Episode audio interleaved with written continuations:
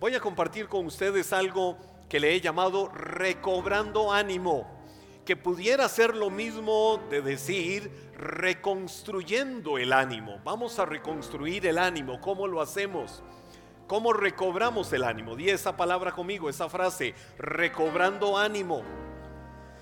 Ah, vamos a ver, si yo me parara aquí de forma seria,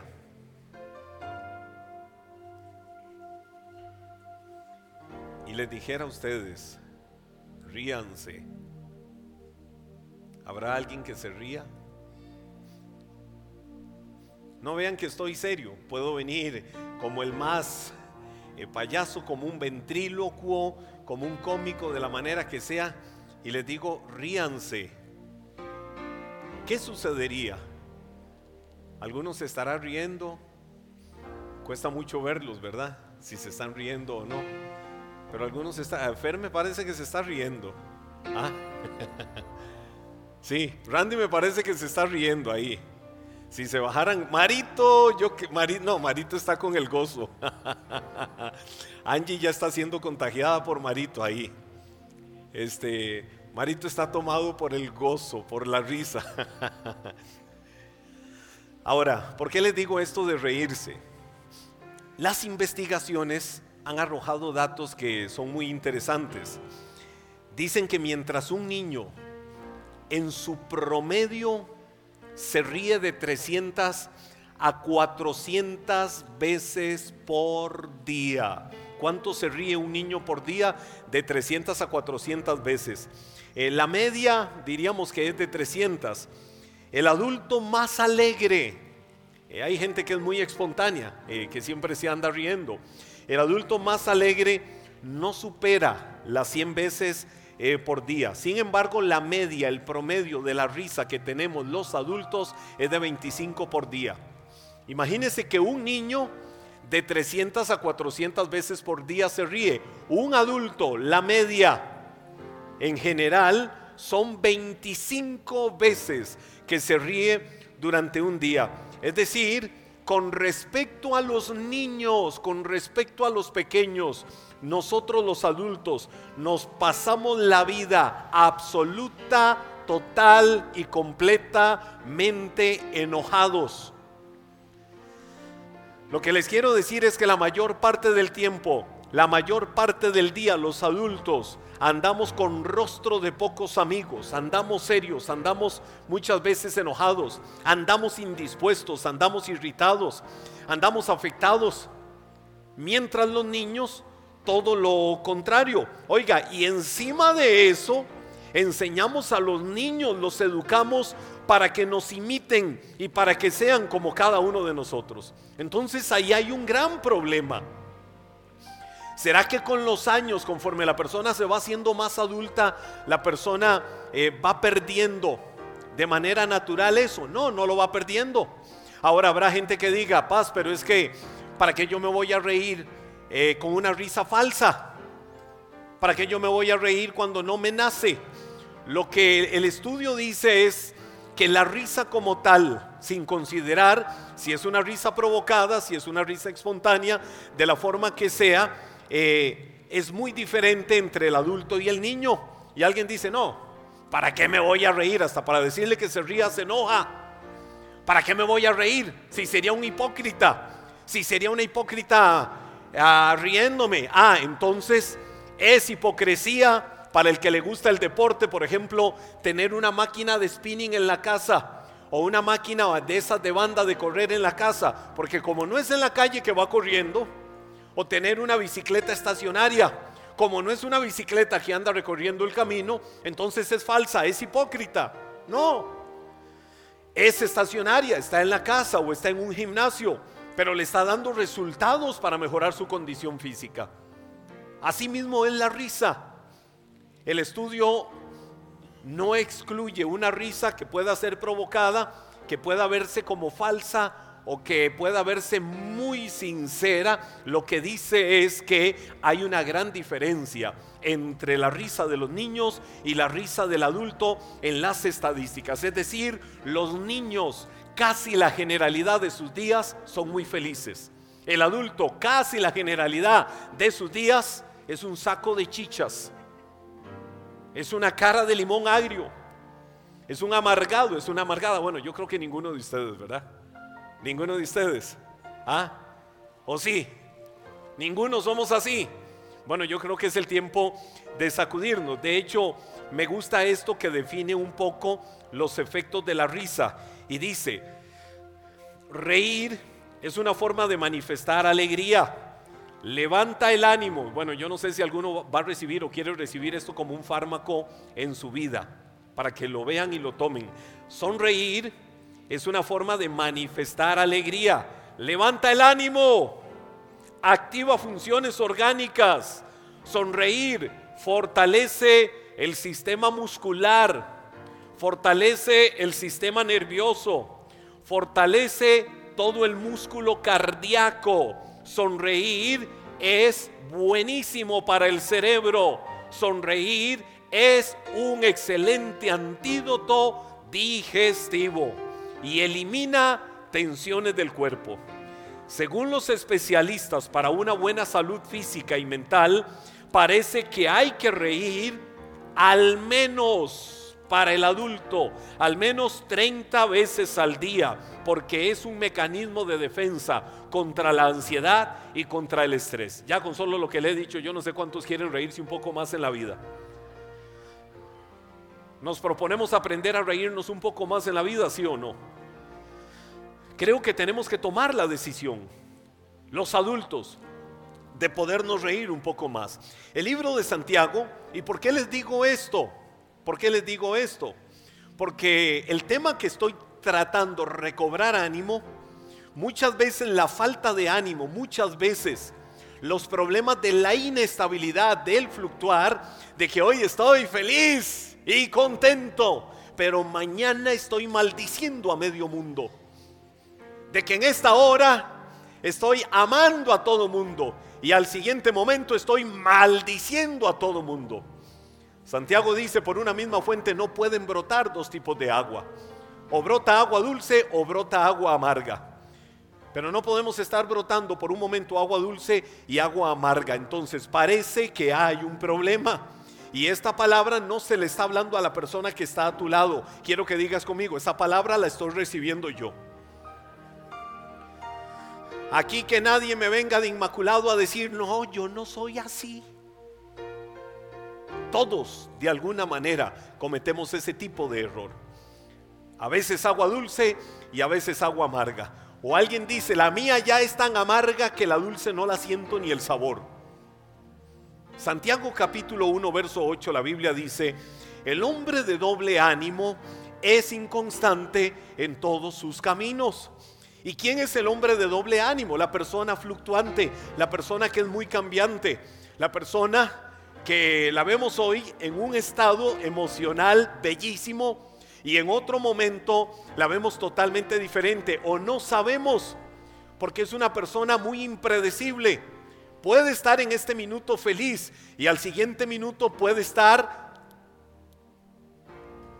sacando sapos, culebras y un montón de cosas en su hablar. Es una persona fluctuante, es una persona cambiante, es una persona de la que Santiago describe de doble ánimo. De hecho, la ciencia ha confirmado, la medicina ha confirmado lo que la Biblia dice. Lo han tenido que reconocer, aunque no de manera directa. Hace varios miles de años, un sabio doctor dijo unas palabras, el doctor Salomón, el corazón alegre constituye un buen remedio. El espíritu triste o amargado o desanimado seca los huesos. Lo dijo hace varios miles de años el doctor Salomón, hijo del doctor David. Y en los últimos tiempos, los últimos decenios, la ciencia ha venido a reconocer y decir, si hay algo que fomenta, que inspira, que es medicina al cuerpo, es cuando el corazón está alegre, cuando el corazón está sano, cuando la persona es diferente en ese sentido. Entonces, ah, la Biblia ya lo había dicho hace muchos años. La ciencia, aunque no lo exprese o diga de manera directa, lo está corroborando y lo está confirmando. ¿Qué te quiero decir hoy con esto? Es necesario un cambio de actitud. Es necesario un cambio de actitud para renovar el sentido de propósito que tengamos en la vida. Ahora, ¿cómo lograrlo? ¿Cómo yo logro tener un cambio de actitud para renovar el sentido de propósito por el cual estoy en esta vida?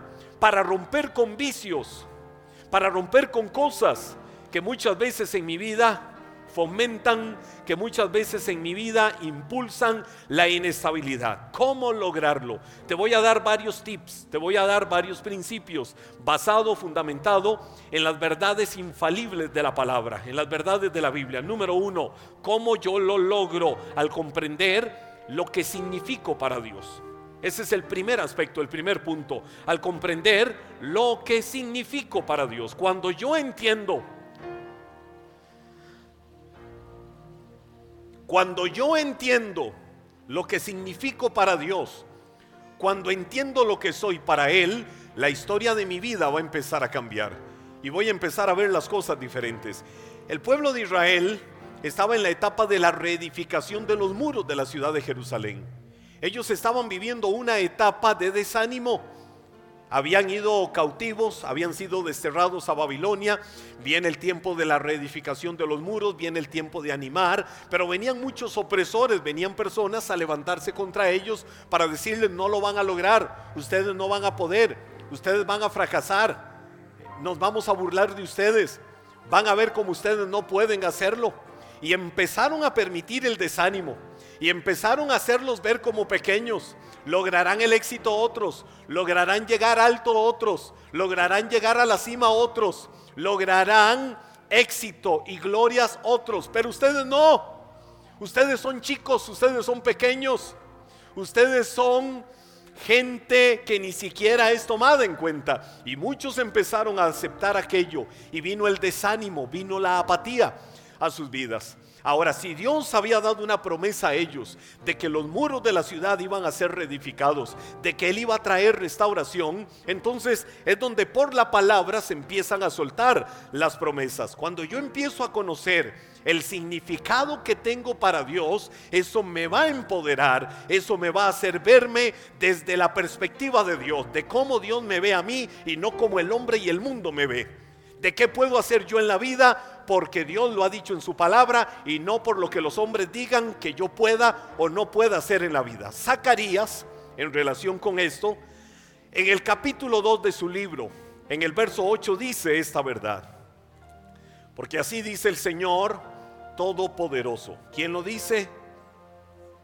El Señor Todopoderoso, cuya gloria me envió contra las naciones que los saquearon a ustedes, es decir, contra los que le hicieron daño. Ah, eh, escucha esto, si alguno entiende, si alguno capta en su espíritu esta palabra, creo que como nunca vas a adueñarte de esta verdad. La leo nuevamente porque así dice el Señor, todopoderoso, cuya gloria me envió contra las naciones que los saquearon a ustedes.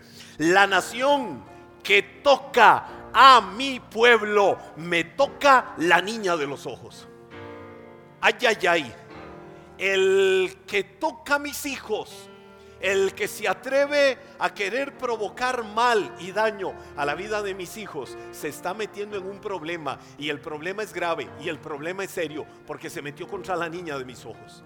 Y lo que es con ellos es conmigo. Eso es lo que el Señor les está diciendo a través de su palabra. Te voy a decir, algo significativo es algo importante y de valor. Cuando algo en mi vida es significativo, yo lo valoro, yo lo amo, porque es significativo en mi vida.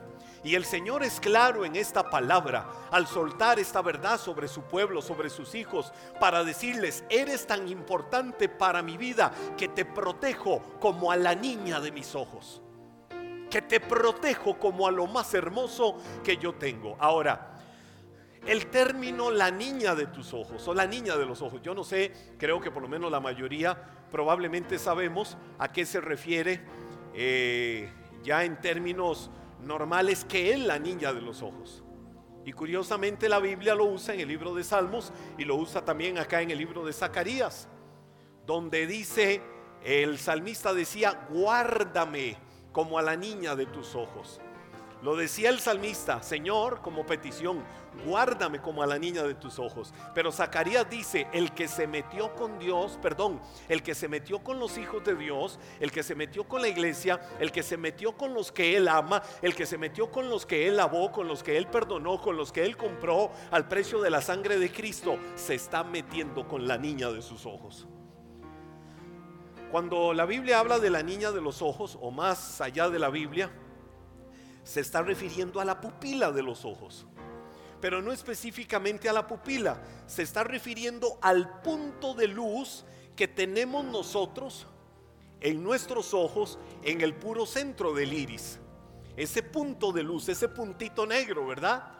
Que, que todos tenemos ahí en el ojo se está refiriendo la niña de los ojos a ese punto específico. Y de hecho, ese puntito específico es el que refleja la silueta de la persona que estamos mirando. Es decir, si yo tengo a alguien al frente mío, en ese puntito de luz de mis ojos, esa persona de una manera muy pequeñita, pero se está viendo reflejada ahí. Antiguamente, a, la pupila, antiguamente, y voy un poco a la etimología de esto, se le decía la pupa la pupa, di conmigo la pupa. Antiguamente se le decía la pupa. La palabra pupa era como el diminutivo de pupila antiguamente. Literalmente lo que significa es la niña o la princesa que yo amo.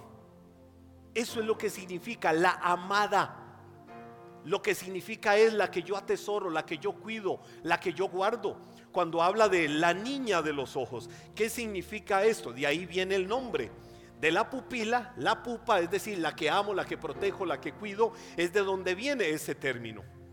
Y es lo que cada uno de nosotros debemos de saber. ¿Qué es lo que Dios está diciendo? La persona que se atreva a hacerte daño, la persona que se atreva a meterse contigo, el enemigo que se haya levantado contra tu vida, la circunstancia que se haya levantado contra tu vida, se tendrá que ver contra mí, porque está tocándome lo más hermoso que tengo delante de mis ojos, la niña de mis ojos, el reflejo mío, a quien yo he hecho y he gestado y he creado con amor. Entonces a eso se refiere la Biblia.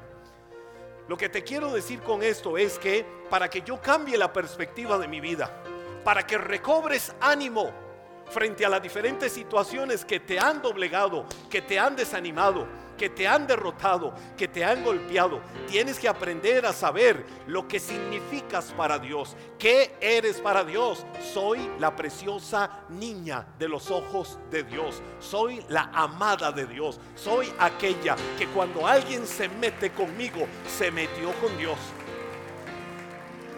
Dice el profeta Isaías capítulo 49, verso 15 de su libro. ¿Puede una madre olvidar a su niño de pecho.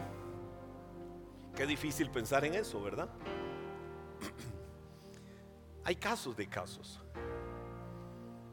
Yo he visto historias de madres que han olvidado a su niño de pecho. Y antes de seguir, yo recuerdo una historia hace muchos años. Tenía una discípula en San José, y su familia, pues me guardo el nombre, eh, hace veintitantos años y recuerdo que ellos querían adoptar un niño. Resulta que hay una mujer de otra nacionalidad que se embaraza acá en Costa Rica. Y la mujer dice, ¿y ahora qué hago cuando yo me vaya de vacaciones a mi país y mi esposo me vea así? Y entonces la mujer quiso abortar. Esta mujer se da cuenta y le dice, no aborte, no aborte, yo le voy a cuidar, todo el proceso del embarazo, le voy a dar los mejores médicos, le voy a dar eh, servicio en hospital privado y todo lo demás, y quiero que ese bebé o esa bebé sea mío. Y hasta le pagó y la persona dijo, estoy de acuerdo. Eh, llevó todo el proceso del embarazo. Y digo que fui testigo de eso, porque el día que nació esa bebé, esa bebé nació, se la trajeron al hospital de Cartago, eran los tiempos en que existía aquello de de pensión y todo esto que se pagaba una sala privada para que eh, se atendieran a personas en casos muy particulares. Y, y entonces nació en el hospital de Cartago.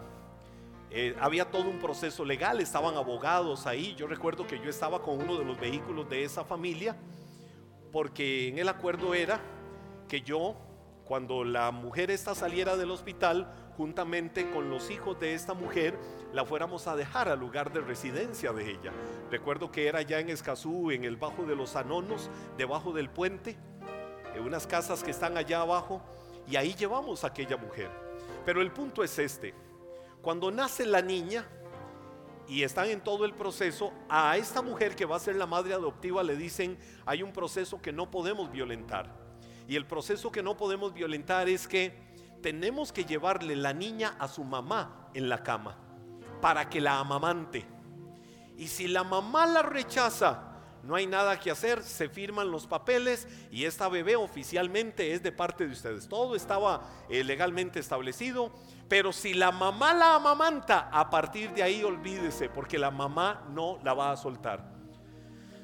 Nunca se me olvida que en el proceso no fui testigo de ese momento, me lo contaban después, llevan a la niña y cuando la llevan y se la ponen a la mamá para amamantarla, la mamá lo que se volvió y dijo fue, quítenme esa cosa de acá, no quiero ni verle la cara. Eso fue lo que dijo esa mamá. Los médicos dijeron, no hay nada que hacer, entró el proceso legal, ahí mismo firmas y, y todo, y adoptaron a la niña, que hoy tiene que ser una adulta de un poco más de 20 años. A la vuelta de los años he buscado esa familia y no la, no la he encontrado. Pero yo recuerdo que aquella mujer donde la llevamos se fue como libre, no decía una sola palabra. Y cuando la dejamos, ahí debajo de los anonos, donde vivía, la mujer lo que dijo fue, gracias por haberme librado de esta pesadilla. Esas fueron sus únicas palabras. Dice Isaías capítulo 49, verso 15, ¿puede una madre olvidar a su niño de pecho y dejar de amar al hijo que ha dado a luz? Aún, y aquí es donde la Biblia dice eso puede llegar a suceder, aunque es un caso casi inexplicable, aun cuando ella lo olvidara. ¿Qué te dice el Señor para que sepas que tienes propósito en esta vida? ¿Qué te dice el Señor para que sepas lo que vales y lo que eres para Él? Te dice en su palabra, yo no te olvidaré. Yo nunca, aunque lo haga la mamá, que es el caso humano más extremo y que pueda suceder aisladamente como la historia que te conté, la promesa de Dios es, yo nunca te olvidaré. Pases por lo que pases, estés donde estés, allá abajo o allá arriba, viviendo o experimentando lo que sea, si hay algo de lo que puedes tener certeza por encima de cualquier situación de este mundo, es que Dios nunca te va a olvidar. Su mano estará sobre tu vida siempre. Tu vida recobrará ánimo cuando comprendas que Dios no se ha olvidado de ti y que eres alguien importante para Dios, que eres alguien valioso para Dios. El libro de Deuteronomio capítulo 31 verso 6 la Biblia dice, esfuércense y cobren ánimo. Vamos a hacer un ejercicio, dilo conmigo, voy a cobrar ánimo. Vamos, dilo, voy a cobrar ánimo. Cobrar ánimo es decido romper con el desánimo. Decido romper con todo lo que me ha carboneado mental, física, emocional, espiritualmente, en todas las áreas. Voy a cobrar ánimo y me voy a levantar porque vienen mis mejores tiempos y no voy a dejar que esto me doblegue y me derrote. Voy para adelante. No teman ni tengan miedo de ellos, porque contigo, contigo Ay, esto hasta que me dan ganas como de abrazarme a Él. Contigo marcha el Señor tu Dios. Y Él no te dejará. Y no ni te desamparará. Él no te va a dejar y Él nunca te va a desamparar. Número dos, ¿cómo yo entiendo esta realidad? ¿Cómo lo logro? ¿Cómo cambiar la perspectiva y todo lo que me hace? Tener una vida permanentemente de enojo, de desánimo, de irritación, de molestia, de un montón de cosas. Número dos, al comprender lo que valgo para Dios. El punto número uno era lo que yo significo para Dios. El punto número dos es lo que yo valgo para Dios. El mismo libro de Zacarías, en el capítulo 2, verso 5, la Biblia dice, en torno suyo afirma el Señor, seré un muro de fuego. Dilo conmigo, Él será un muro de fuego. Y dentro de ella seré su gloria. ¿De quién está hablando el Señor? De todos sus hijos. ¿De quién está hablando? De su pueblo. ¿Qué está diciendo el Señor para su pueblo? ¿Quién soy yo para ellos? Yo voy a ser un muro de fuego, un muro protector, un muro inexpugnable. Y dentro de ese muro pondré la gloria mía, el valor y la protección que le damos a algo o que nosotros le damos a alguien en la vida determina el grado de importancia que le estamos dando. Por eso Dios es en tu vida un muro de fuego protector. Eso vales para Dios. Eso eres para Dios en valor. ¿Qué vales para Dios? Tanto, tanto, tanto que alrededor de tu vida Él es ese muro de fuego protector que no va a permitir que nada venga a derrotarte, doblegarte y nada venga a hacer caer la gloria de Dios con la que te amó y te salvó para cuidarte cada día de tu vida. Hay un pasaje, wow, que yo lo veo y lo veo tan descriptivo.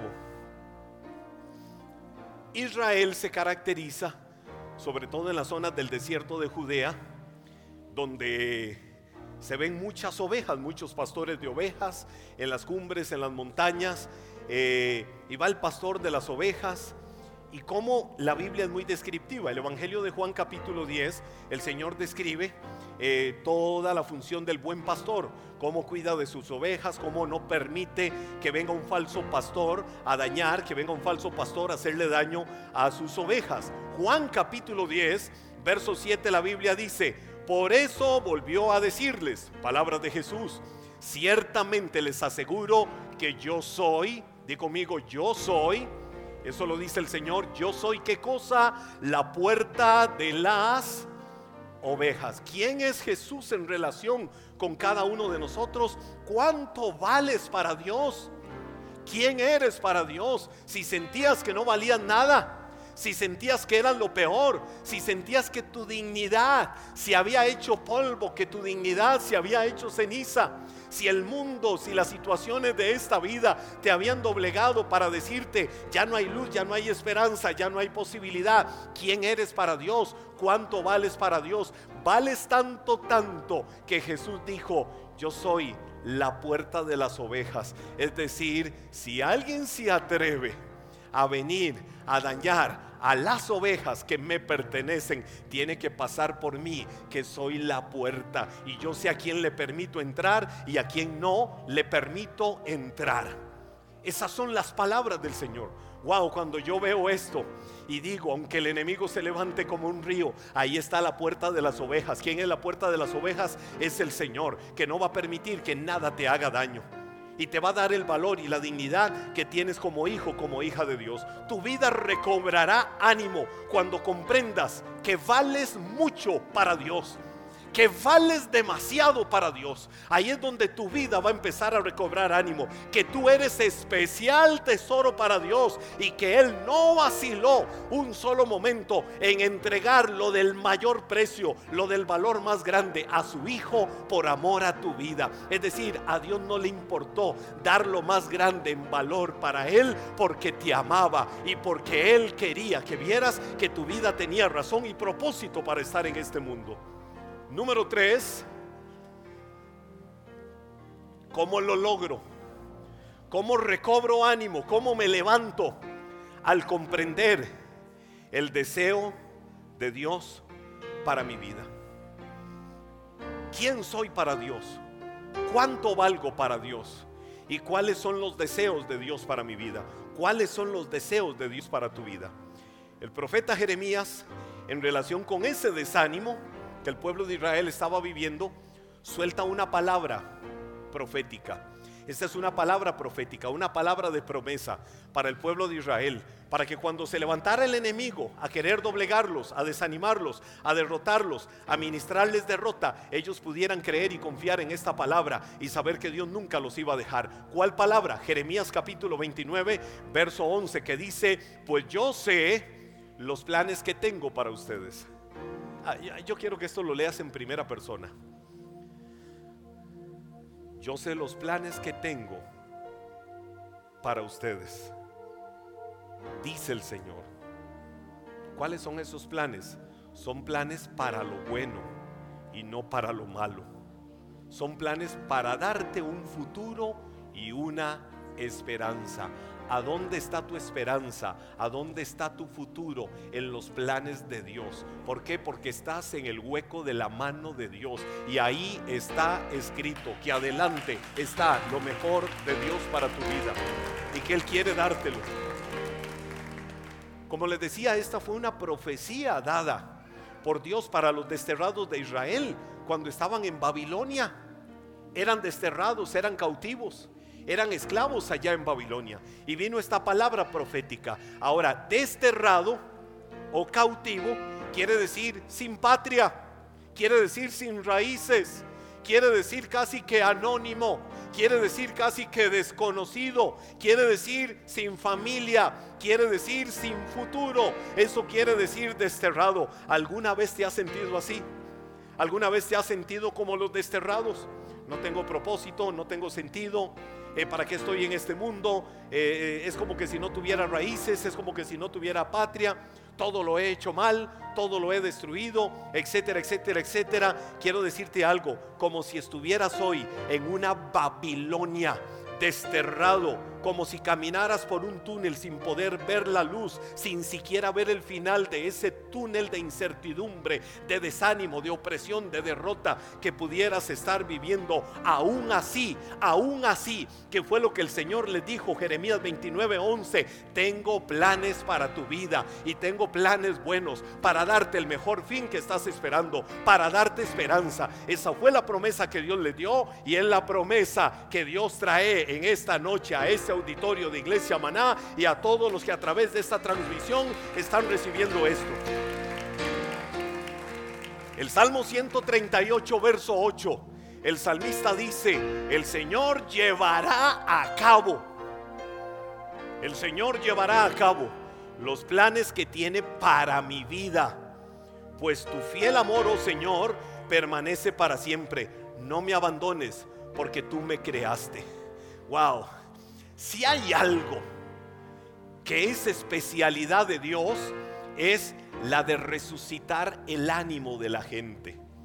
Esa es una especialidad de Dios, la de resucitar el ánimo de la gente. Le dijo a aquella mujer que tenía más de 12 años, con flujo de sangre, que había gastado todo su dinero y cuando lo vio pasar esa mujer corrió, agarró el fleco de su manto o agarró el borde de su túnica de Jesús, de algo tenía que agarrarse de él confiando en que ahí podía haber esperanza. A esa mujer que no tenía esperanza, Jesús viene y le dice que recobrara su ánimo, porque en ese mismo momento iba a ser sana, en ese mismo momento iba a ver la respuesta que nunca en la vida había logrado encontrar por más de 12 años. ¿Y qué fue lo que Jesús le dijo? Mujer, recobra ánimo, porque en este mismo momento vas a recibir tu salvación, vas a recibir tu sanidad. Le dijo a los discípulos en el peor momento de sus vidas, en la peor tormenta, estaban en alta mar, en el lago de Genezaret o en el mar de Galilea. Ahí estaban los discípulos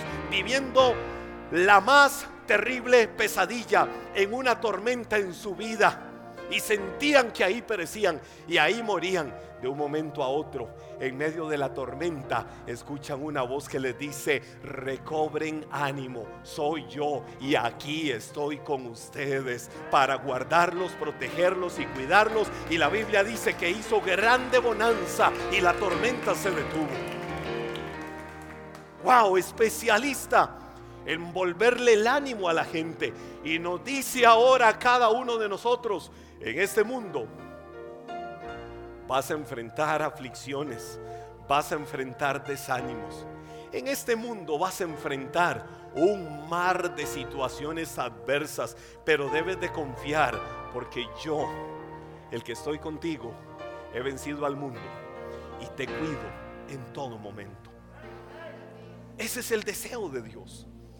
Cuando yo entiendo esa realidad, entonces me voy a levantar de cualquier situación y decir, yo sé en dónde estoy cimentado. Sé quién soy para Él, sé cuánto valgo para Él y sé cuáles son los deseos. Entonces vamos a recobrar ánimo cuando comprendemos que Dios desea solamente para nosotros lo bueno, que Dios desea tu felicidad, que Dios desea tu bendición. Y la verdadera felicidad para la vida viene de, de dentro hacia afuera, viene de dentro hacia afuera y tiene que ver con el bienestar espiritual, es decir, nace de una relación personal con Dios. Cuando hay cercanía, como la mujer que se acercó a Jesús y él le dijo, recobra ánimo.